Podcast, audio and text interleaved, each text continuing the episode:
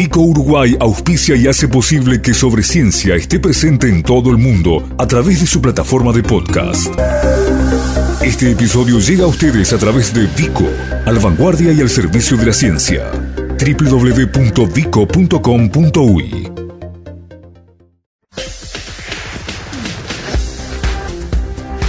Sobre Ciencia.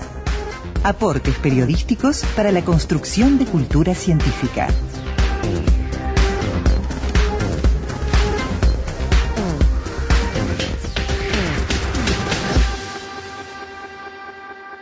El martes pasado, la Real Academia de las Ciencias de Suecia anunció, bueno, como es habitual en esta semana, que ya, se le llama la Semana de los Nobel, el Premio Nobel de Física, que en esta ocasión tuvo que ver fundamentalmente con descubrimientos del campo de la astronomía. Los premiados fueron el canadiense James Peebles y los suizos Michael Mayer y Didier Queloz. Eh, son dos campos de la investigación distintos, se coincidió en, premiarlos juntos, pero Peebles eh, aportó investigaciones eh, vinculadas a la cosmología del universo, mientras que Mayer y Queloz fueron premiados por lo que fue el primer descubrimiento de un exoplaneta que orbita alrededor de una estrella similar al Sol, y, y se dice bien el primer descubrimiento porque al día de hoy ya hay 4.000 exoplanetas o algo más hallados dentro de la Vía Láctea. Vamos a tratar, como ya hicimos hace unos días,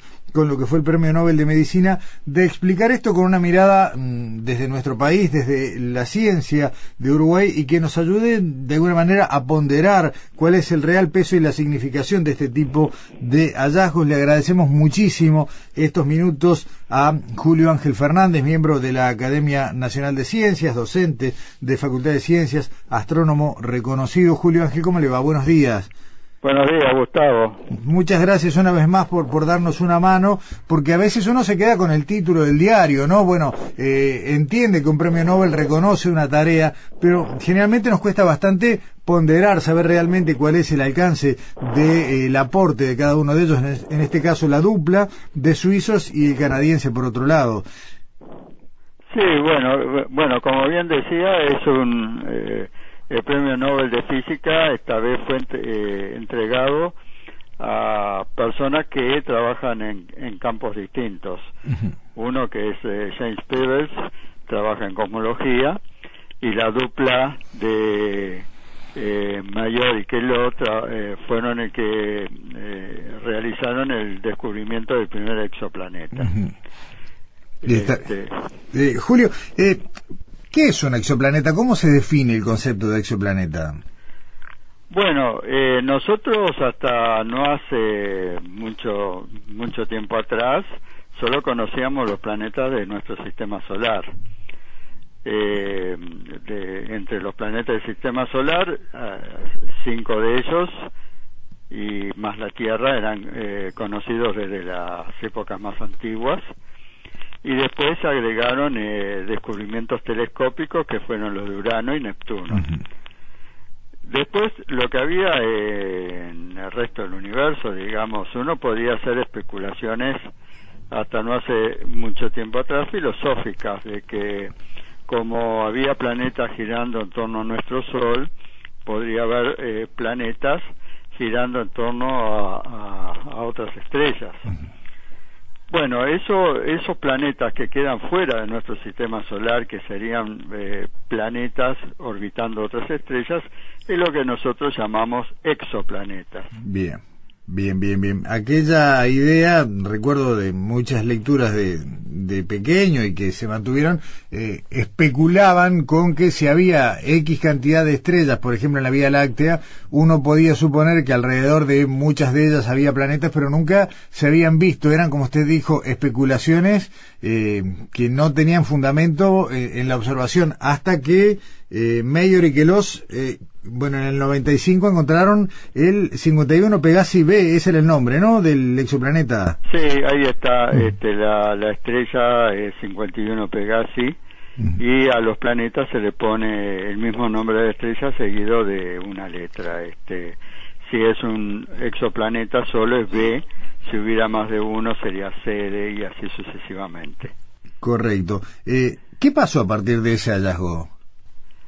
Bueno, este, digamos que fue un hallazgo muy importante, más allá de que ya había muchos astrónomos que estaban en la búsqueda de exoplanetas, o sea, de que no era solo este, un territorio de estos dos investigadores, había otros que estaban intentando este, descubrirlos. Eh, digamos que en ese grupo de pioneros que realizaban esas observaciones, Mayor y, y lo fueron, bueno, los afortunados este, que encontraron el primero pero bueno siempre la ciencia eh, cuando hay un tipo de, competencia digamos este siempre hay alguno que gana el premio mayor no y está bien. Cómo se cómo se observa un exoplaneta hay que esperar que pase por ejemplo por delante de la estrella a la que, a la que orbita para que esa sombra permita verlo o, hay modelos teóricos que describen bueno alteraciones en las en las órbitas. Cuál es la estrategia Julio bueno, eh, la estrategia hay más de una. eh, la que usaron estos investigadores en, en, particular es que una estrella que tenga un planeta a su alrededor, el planeta también tiene un campo gravitatorio que eh, atrae a la estrella, o sea que es como una atracción mutua. Si bien la estrella es mucho más grande y masiva, este, el planeta también la perturba. Eso quiere decir que si uno eh, hace un estudio con un espectro, le saca un espectro a esa estrella, eh, en el espectro las líneas espectrales pueden eh, sufrir ligeros desplazamientos debido a movimientos que pueda tener la estrella con respecto al observador. Este, esos movimientos pueden resultar de los empujones que le da el planeta, que no se observa, que, pero que está este, cerca de ella. Y esos, esos, este, en el espectro se observaron como esos empujones, esos tironeos que le causaba el planeta desconocido. Entonces ese es un método de descubrimiento indirecto, porque en realidad el planeta no lo vemos, pero hace sentir su fuerza de gravedad sobre la estrella. Está bien, eh, eh, está, está buena la explicación y aclara. Eh, Julio, hablando casi en términos de, de ficción o, de especulación extrema, al, al, empezar la exploración y, a, detectar con éxito exoplanetas, ¿estamos buscando nuevos hogares? Sí, porque muchos de estos exoplanetas no son muy distintos de la Tierra eh, digamos, ese, ese primer eh, planeta que descubrieron estos investigadores era mucho más grande que la Tierra. En realidad era este, incluso más grande que, que Júpiter, que es el planeta más grande del sistema solar. Pero ahora lo que han, este, se han descubierto mucho más, como, como usted decía, ya hay más de 4.000 exoplanetas que se han descubierto, hay algunos que son resultan ser parecidos a la Tierra. Entonces uno puede especular que en alguno de ellos también puede existir vida perfectamente. Claro. Digamos que ahora el método que se usa más frecuentemente, y eso a través de misiones espaciales, es tratar de detectar los tránsitos del planeta por delante del disco de la estrella. Cuando eso ocurre, este, la estrella va a tener como un ligero disminución de brillo y eso es lo que se detecta. Está bien. Y, a partir de allí, bueno, empiezan las otras eh, definiciones más finas, ¿no? ¿Qué tipo de planeta se trata? Si gaseoso, si sólido, si la ubicación en la órbita con relación a su estrella permite pensar en temperaturas acordes al, al desarrollo de la vida como la conocemos. Toda otra etapa que vino después. Sí, efectivamente. O sea, cuando uno descubre el exoplaneta, bueno, uno eh, está tan distante que solo tiene algunos elementos, no, no conoce demasiado. Puede tratar de estimar una órbita y de ahí entonces a qué distancia se encuentra de la estrella y por lo tanto cuánto radiación recibe de la estrella y de ahí tener una idea de qué temperaturas puede tener. O sea, por ahora lo que tenemos son solo conocimientos muy básicos. Está bien, pero con una lista que, eh, como decíamos, desde el 95 hasta ahora en 25 años creció de 1 a 4000 eh, y me imagino que esto será exponencial de acá a futuro también. Sí, este, efectivamente, porque ahora eh, ya, ya prácticamente las grandes búsquedas no se hacen desde la Tierra, sino desde misiones espaciales que llevan telescopios, portan telescopios que están eh, dedicadas completamente al monitoreo de estrellas y ver si alguna de ellas tiene bueno, alguna caída de, brillo que pueda ser atribuida que al pasaje de un planeta por delante de su disco. Claro. Y qué, lindo tema ese la, para otra charla, Julio, ¿no? La, nueva generación de telescopios, sabemos que en pocos años se va a lanzar el que vendría a ser el reemplazo del Hubble, ¿no? En cuanto a, mayor capacidad y ubicación fuera de la, de la atmósfera, eh, con, bueno, quién sabe qué posibilidades, ¿no? A partir de su ubicación. Sí, efectivamente, ¿no? O sea, de que al tener un telescopio fuera de la atmósfera nos liberamos de todos los problemas que causa la, la presencia de la atmósfera, ¿no? En las observaciones astronómicas. Y está bien. Eh, no me quiero quedar sin tiempo para hablar del otro galardonado, de James Peebles, eh, hombre oriundo de Canadá, eh, bastante mayor él en cuanto a su edad, que se lo premia por sus descubrimientos teóricos sobre la cosmología del universo. Ahora, esto creo que traducido a, algo un poco más comprensible, también una demostración teórica sobre, por ejemplo, la certeza de la teoría del Big Bang. Bueno, sí, este, efectivamente, Peebles lo que trató de, de describir eh, de qué está constituido el universo a partir del Big Bang. Y, eh, digamos, este, puso más, eh, digamos, condiciones este, acotadas, digamos, a, a qué ingredientes eh, tiene nuestro universo. Y, y bueno, por ejemplo, algo sorprendente de que la, la, la materia que observamos nosotros, las estrellas, las galaxias, este, es solo una parte de la composición del universo, es lo que nosotros llamamos la materia visible.